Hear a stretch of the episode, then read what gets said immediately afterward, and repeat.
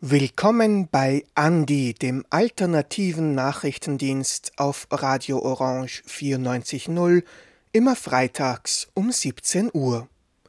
Heute haben wir Beiträge zu diesen Themen vorbereitet. Krieg in der Ukraine. Auch die Klimabewegung demonstriert in Wien für Frieden. Das Black Voices Volksbegehren hielt eine Abschlusskundgebung für den Black History Month ab im Weltmuseum wurde über die Darstellung der Geschichte schwarzer Menschen in österreichischen Museen diskutiert. Es folgen außerdem unsere Kurznachrichten. Danach bringen wir Auszüge aus einem Gastbeitrag von Radio Z in Nürnberg über die besonderen Schwierigkeiten für queere Personen in der Ukraine. Putin!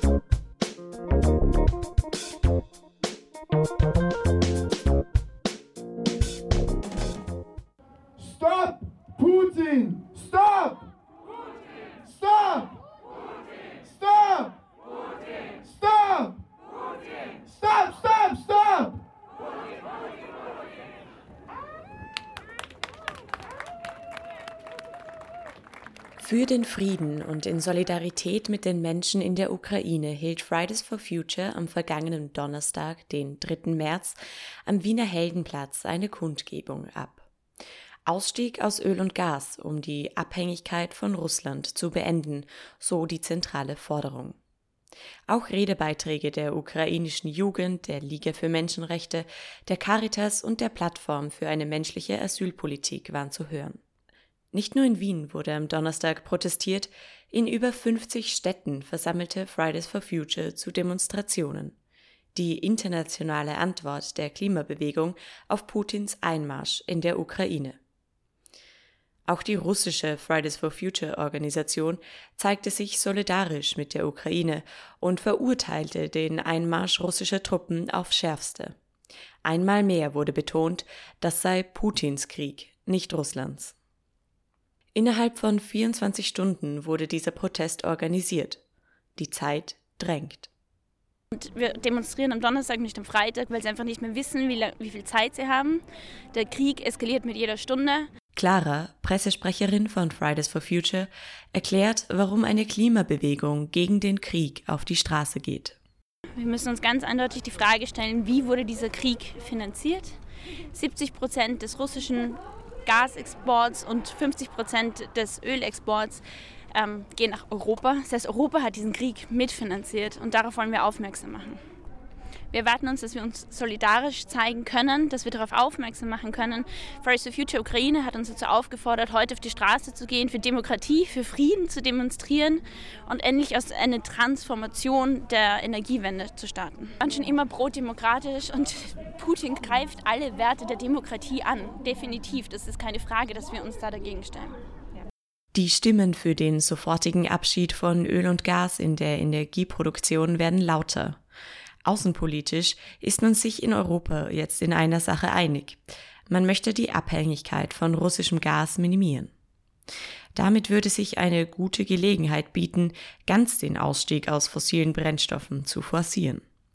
Laut dem Energietrendmonitor 2022 sprechen sich mehr als 80 Prozent der österreichischen Bevölkerung dafür aus, dass Österreich von Erdöl und Erdgas unabhängig wird der perfekte Zeitpunkt wäre eben vor 20, 30 Jahren gewesen.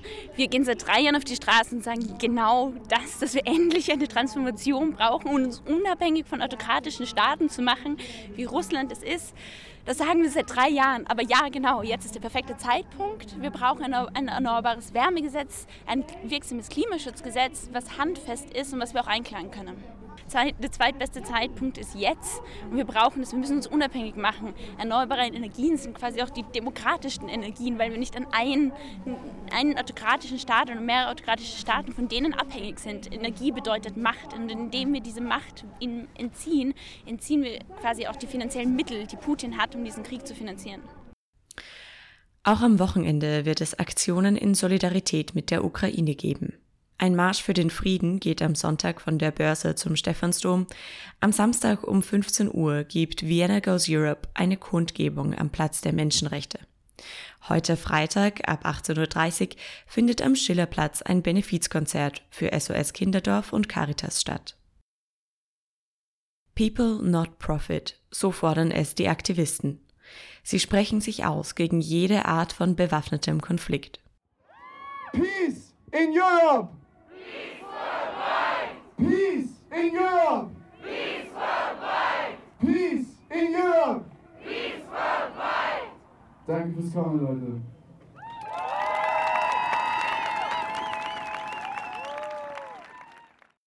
Beitragsgestaltung Isabella Friesner.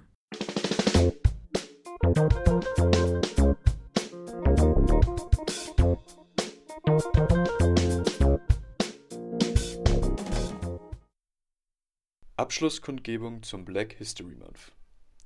Die Initiative Black Voices hat am vergangenen Sonntag am Karlsplatz eine Abschlusskundgebung anlässlich dem Ende des Black History Months abgehalten. Der Februar stand auch in Österreich dieses Jahr im Zeichen der Geschichte von schwarzen Menschen. Der Black History Month kommt ursprünglich aus den Vereinigten Staaten und wird inzwischen auch in europäischen Ländern zelebriert. Es geht dabei darum, Aufmerksamkeit für die Geschichte von Schwarzen und People of Color in Österreich und deren gegenwärtiger Situation zu generieren. Zum Beispiel öffnete das Queer Museum Wien im Februar seine Räumlichkeiten für KünstlerInnen, die sich in einer Ausstellung den Lebensrealitäten von queeren schwarzen Menschen in Österreich widmeten. Auch das Weltmuseum Wien hatte sich im Februar verstärkt mit schwarzer Geschichte beschäftigt. Unter anderem wurden dort Podiumsdiskussionen und Workshops veranstaltet um dem Black History Month einen gebührenden Abschluss zu bieten, hatte die Initiative Black Voices zu einer Abschlusskundgebung geladen. Nachdem die Initiative den Black History Month überwiegend online beging, sollte das Ende vor Ort stattfinden. Zwischen 16 und 18 Uhr wurden persönliche Beiträge von diversen RednerInnen von Musik und einer Tanzeinlage untermalt. Nomi, eine Vertreterin von Black Voices, zieht insgesamt eine positive Bilanz über den Black History Month. Sie stellt aber auch klar ich würde mir wünschen, dass Black History ähm, alltäglich wird und dass wir das ganze Jahr feiern oder das ganze Jahr darauf aufmerksam machen oder das einfach alltäglich ist für uns. Also dass wir nicht einen extra Monat haben, wo wir dann auch nur in dem Monat das machen und die anderen restlichen äh, elf Monate das irgendwie vergessen. Also das wäre so mein Wunsch. Die Black Voices Initiative möchte außerdem ein Antirassismus-Volksbegehren durchsetzen. Ein nationaler Aktionsplan gegen Rassismus erfasst gesellschaftliche Bereiche, in denen Menschen mit schwarzer Hautfarbe und People of Color diskriminiert werden. Dabei geht es um Repräsentation in der Öffentlichkeit, Polizei, Bildung und Gesundheit, Flucht und Migration sowie den Arbeitsmarkt.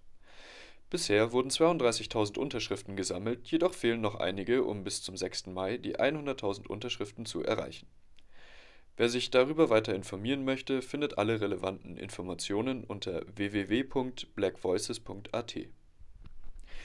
Dieser Beitrag wurde gestaltet von Oskar Queton.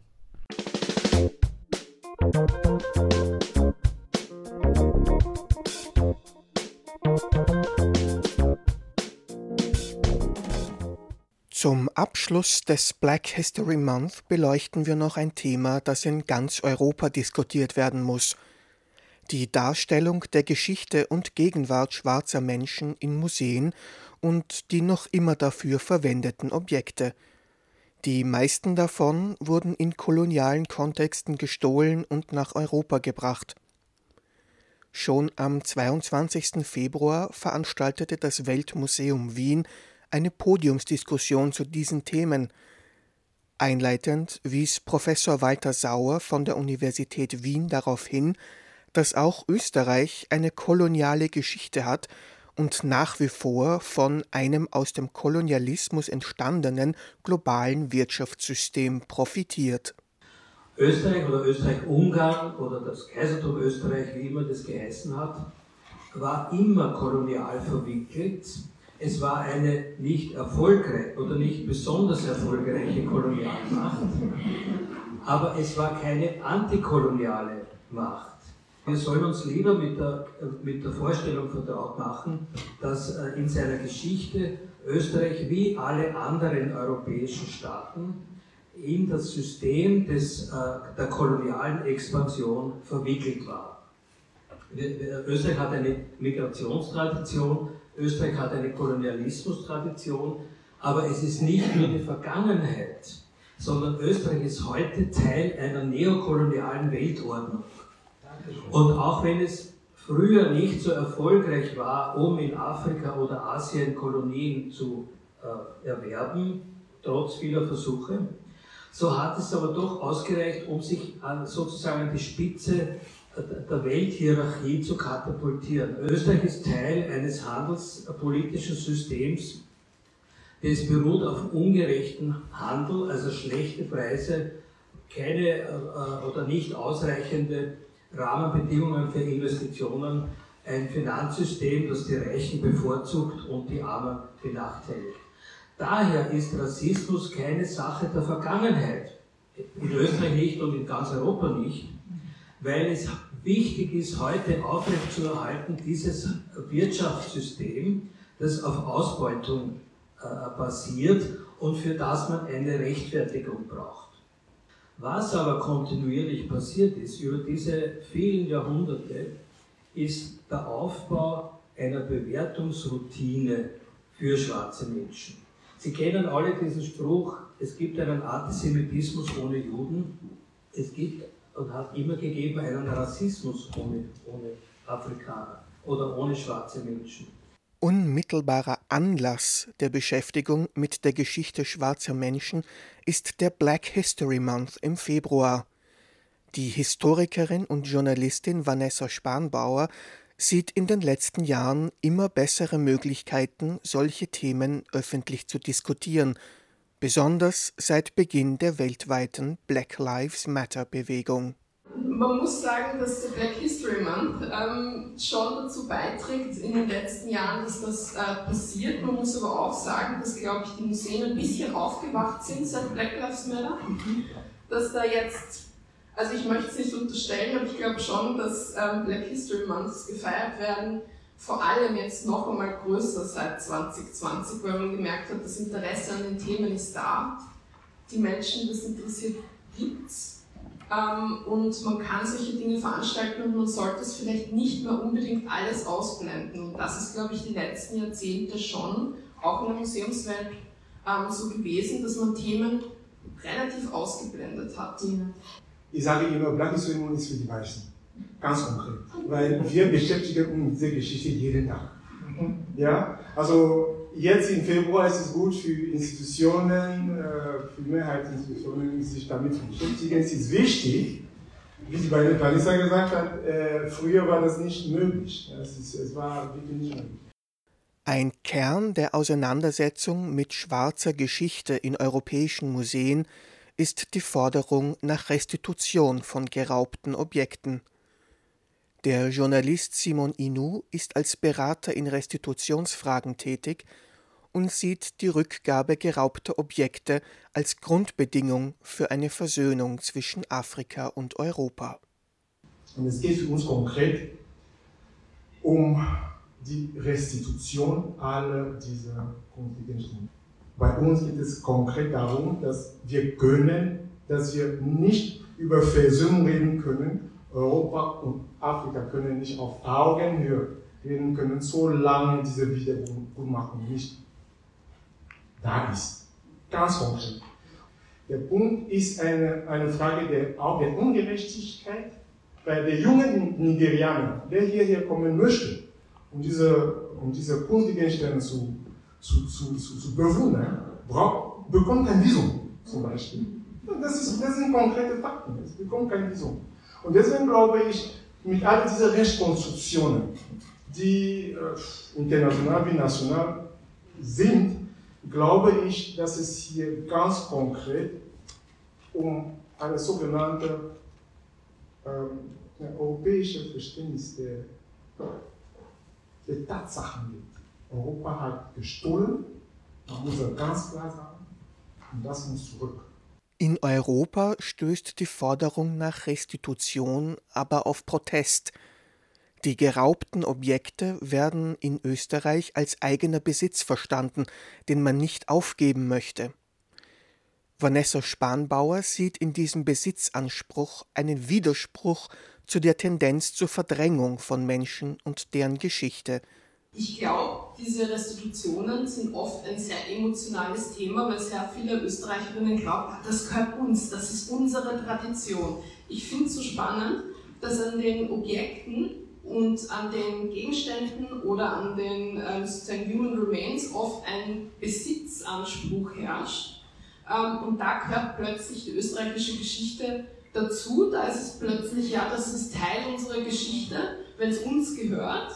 Aber sonst wird das ausgeblendet. Und auch warum Menschen ähm, und uns sozusagen ein bisschen an der österreichischen Identität auch hängen Dinge haben zu wollen, die sozusagen nicht unbedingt den Ursprung in Österreich gefunden haben, aber dieses Mindset von uns gehört alles, ähm, ist immer noch hier. Und ich glaube, das sollte man so ein bisschen bedenken und auch schauen, was sind unsere Traditionen, die einerseits hinterfragen und andererseits tatsächlich auch daran zu denken, okay, scheinbar ist das unsere Tradition dass wir tatsächlich sehr viele Objekte und Human Remains und Menschen und so weiter ähm, tatsächlich nach Österreich irgendwie gebracht haben.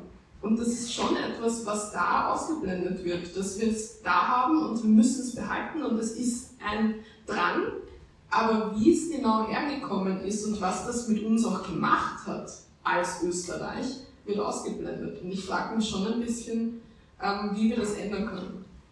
Dass die geraubten Objekte zurückgegeben werden müssen, darüber waren sich die DiskutantInnen einig, auch wenn dadurch Leerstellen in den Ausstellungen entstehen. Ja, man könnte schon darüber sprechen, was das auch bedeutet natürlich für Museen und für Sammlungen, wenn dann Dinge weg sind, was hoffentlich meiner Hoffnung nach so sein wird, ähm, dass Dinge einfach nicht mehr im Museum sind und was man dann damit macht. Ich glaube, dass wir sehr oft auch mit dieser ganzen Besitzfrage daran festhalten, was ist da und welche Bedeutung hat das, dass es da ist. Aber ich glaube tatsächlich, dass man auch über Dinge reden kann, die weg sind und warum sie weg sind und da tatsächlich besser auf Geschichte auch eingehen kann, indem man sieht, das ist jetzt weg, warum ist das weg und sich auch im Vermittlungsprogramm damit arbeiten kann, warum etwas weg ist, warum war es überhaupt da, warum war es wichtig, dass es jetzt weg ist das sind alles Diskussionen, die ich glaube, die Museen in weiterer Zukunft auch beschäftigen sollten. Nicht nur daran festzuhalten, ich muss etwas zeigen,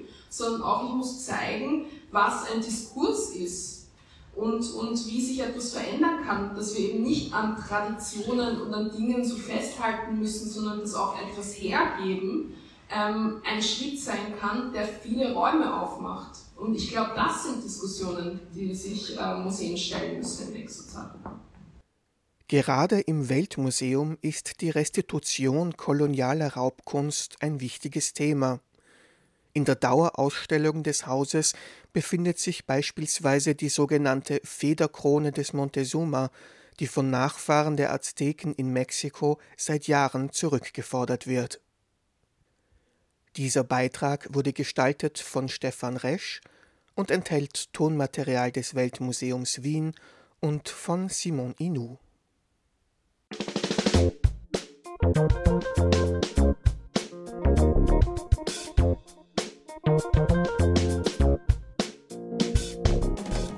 Antibiotikaresistenz von Superbakterien rückgängig gemacht. ForscherInnen der University of Texas in Austin entwickelten eine neue Methode, um die Antibiotikaresistenz von Superbakterien rückgängig zu machen. Superbakterien entwickeln Proteine, mit denen Medikamente neutralisiert werden. Die ForscherInnen verhindern mit ihrer Methode die Produktion dieser Proteine bei verschiedenen Bakterien, wie dem E. coli-Bakterium, das unterschiedliche Darmkrankheiten auslöst. Dafür waren Chemikalien notwendig, die nicht sicher an Menschen angewendet werden können. Jedoch konnten die ForscherInnen beweisen, dass ihre Methode funktioniert. Nun soll ein Weg gefunden werden, um die Methode auch an Menschen anwenden zu können. Klimakrise gravierender als angenommen. 270 WissenschaftlerInnen aus 67 Ländern wurden von der UNO beauftragt, mehr als 34.000 Artikel zur Klimakrise durchzugehen. Sie kamen zu dem Schluss, dass die Auswirkungen der Klimakrise gravierender sind als bisher angenommen. Mehr als die Hälfte der Weltbevölkerung ist hochgradig vom Klimawandel betroffen. Entweder wegen der geografischen Lage, in der sie sich befindet, oder aufgrund ihrer schlechten sozioökonomischen Situation. Auch Tiere und Pflanzen sind stark betroffen. Fast die Hälfte der 976 Arten, die lokal verschwanden und in Berichten erwähnt werden, taten dies aufgrund der Klimakrise. Einige Auswirkungen des Klimawandels sind aus Sicht der ExpertInnen nicht mehr aufzuhalten. Passend dazu eine Meldung aus Österreich. Mehr Lkw auf den Straßen als vor der Pandemie. Der Transport ist für 10% der CO2-Emissionen verantwortlich. 99% dieser Emissionen stammen vom Straßenverkehr. Der Lkw-Verkehr in Österreich nimmt jedoch immer mehr zu. Er stieg von 2020 auf 2021 um 8% an. Im Vergleich zum Vorpandemiejahr 2019 macht das eine Zunahme von 2,6% laut der ASFINAG. Laut Prognosen soll der Lkw-Verkehr bis 2030 gar um weitere 30% zunehmen. 28% der Transporte wurden mit dem Zug erledigt. Dies entspricht einer Abnahme von 5% gegenüber dem Jahr 2010. Dennoch handelt es sich dabei um einen Spitzenwert in der EU. Hauptgrund dafür, dass Transporte meist mit dem Lkw durchgeführt werden, ist der günstigere Preis im Vergleich zum Schienengüterverkehr. Zum Schluss noch ein ganz anderes Thema, nämlich Kryptowährungen. Handel mit Kryptowährungen in China illegal. Seit November 2021 ist jegliche Aktivität verbunden mit Kryptowährungen in China verboten. Auch Transaktionen zwischen Firmen und Werbung dafür. Nun wurden auch konkrete Strafen festgesetzt, die sich am Wert der Coins orientieren. Die Strafen gehen bis zu umgerechnet 70.500 Euro oder 10 Jahren Gefängnis. Mit diesen rigiden Regelungen sollen die Kapitalflüsse sowie finanziellen Transaktionen in China kontrolliert werden. Zum Schluss haben wir noch einen Veranstaltungstipp für euch. Am morgigen Samstag, den 5. März, findet um 11 Uhr eine Kundgebung der Vereine Kollektiv Chimäre und Viva la Vulva an der Femizide-Gedenkwand am Üppenplatz in Otterkring statt. Am Jahrestag des Mordanschlags von Nadine, die auf brutalste Weise angezündet wurde, fordern die Vereine die Politik zum Handeln auf. Unter anderem werden 228 Millionen Euro für den Gewaltschutz gefordert. Die Kurznachrichten wurden präsentiert von Iris Preisler.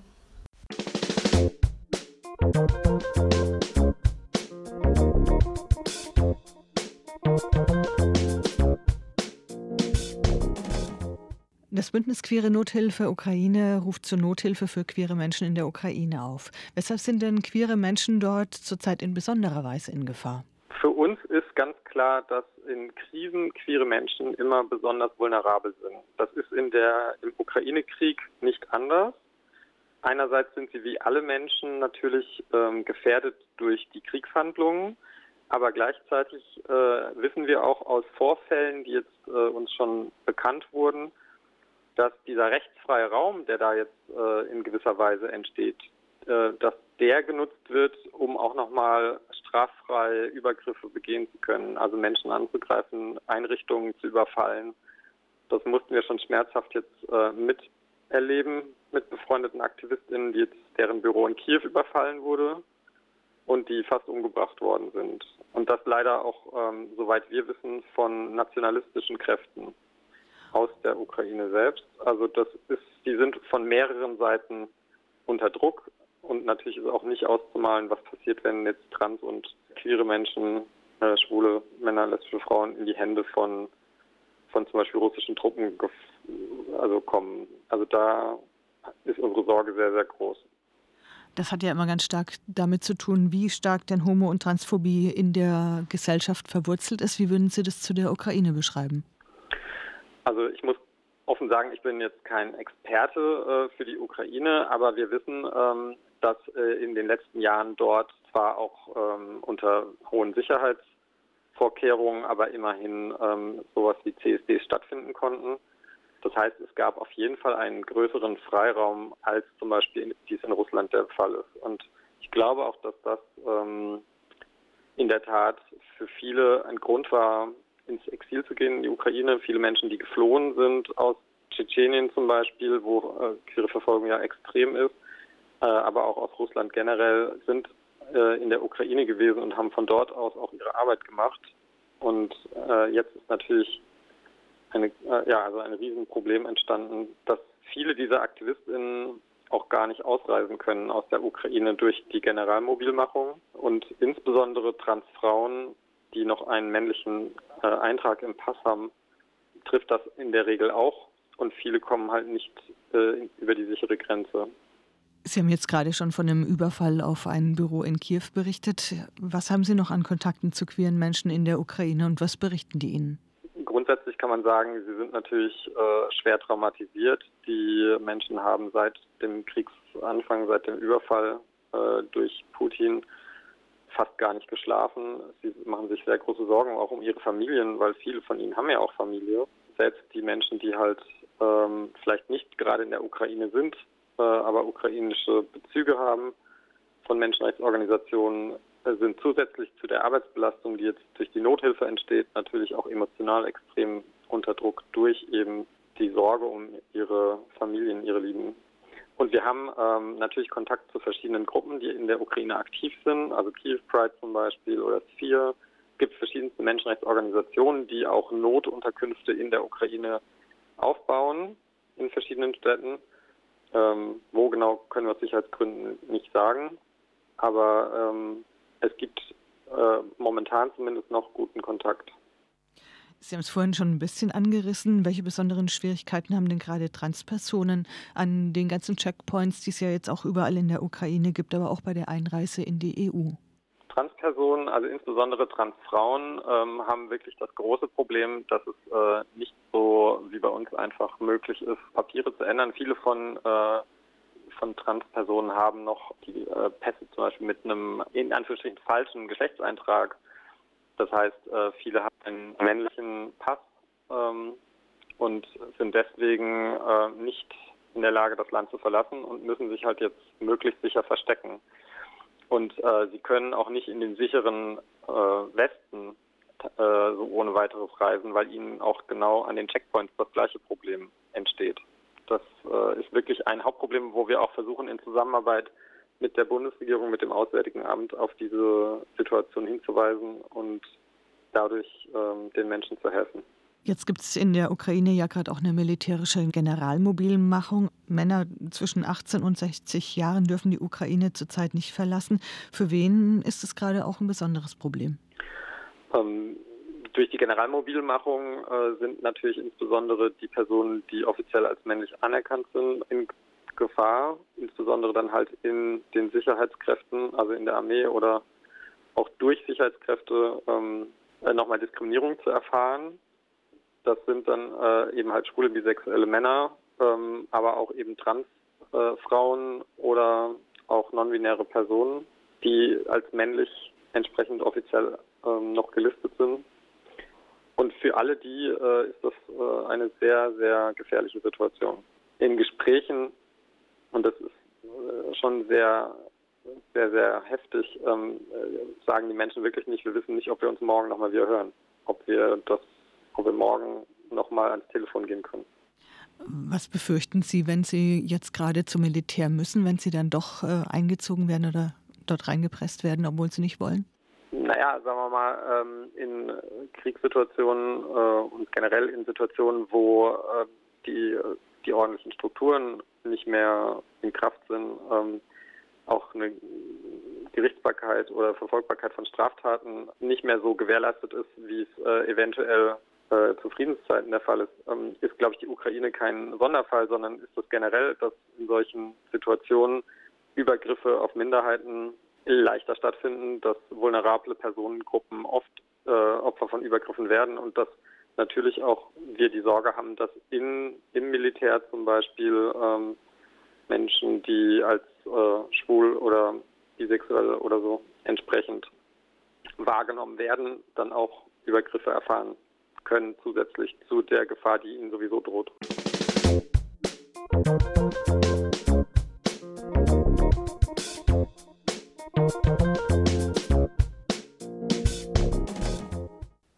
Das war Andi, der alternative Nachrichtendienst vom 4. März 2022.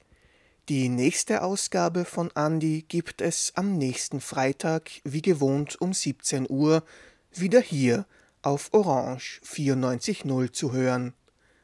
Alle Sendungen gibt es auch online zum Nachhören auf cba.fro.at unter Andi Nachrichten. Vielen Dank fürs Zuhören und auf Wiederhören.